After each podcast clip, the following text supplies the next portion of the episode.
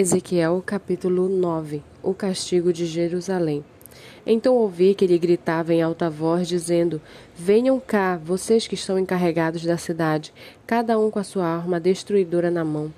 Eis que vinham seis homens pelo caminho do portão superior, que dá para o norte, cada um com a sua arma esmagadora na mão. Entre eles estava um homem vestido de linho, com um estojo de escriba à cintura eles entraram e se puseram junto ao, ao altar de bronze.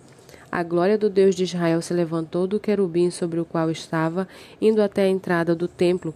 E o Senhor clamou ao homem vestido de linho, que tinha o estojo de escriba à cintura, e lhe disse: Passe pelo meio da cidade, pelo meio de Jerusalém, e marque com um sinal a testa daqueles que suspiram e gemem por causa de todas as abominações que se cometem no meio dela.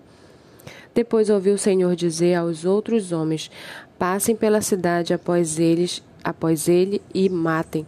Que os olhos de vocês não tenham piedade e não poupem ninguém. Matem os velhos, os jovens, as moças, as crianças e as mulheres, até exterminá-los. Mas não se aproximem de ninguém que tiver o sinal na testa. Comecem pelo meu santuário. Então começaram pelos anciãos que estavam diante do templo, e ele lhes disse: Contaminem o templo encham de mortos os seus átrios, vão. Eles saíram e começaram a matar na cidade. Enquanto a matança continuava, fiquei ali sozinho. Caí com o rosto em terra, clamei e disse: Ah, Senhor Deus, será que vais destruir todo o restante de Israel, derramando o teu furor sobre Jerusalém? Então me respondeu: a iniquidade da casa de Israel e de Judá é excessivamente grande. A terra se encheu de sangue e a cidade de injustiça. E eles ainda dizem: O Senhor abandonou a terra, o Senhor não nos vê.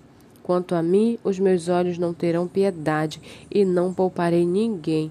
Eu lhes darei o que merecem por seus atos.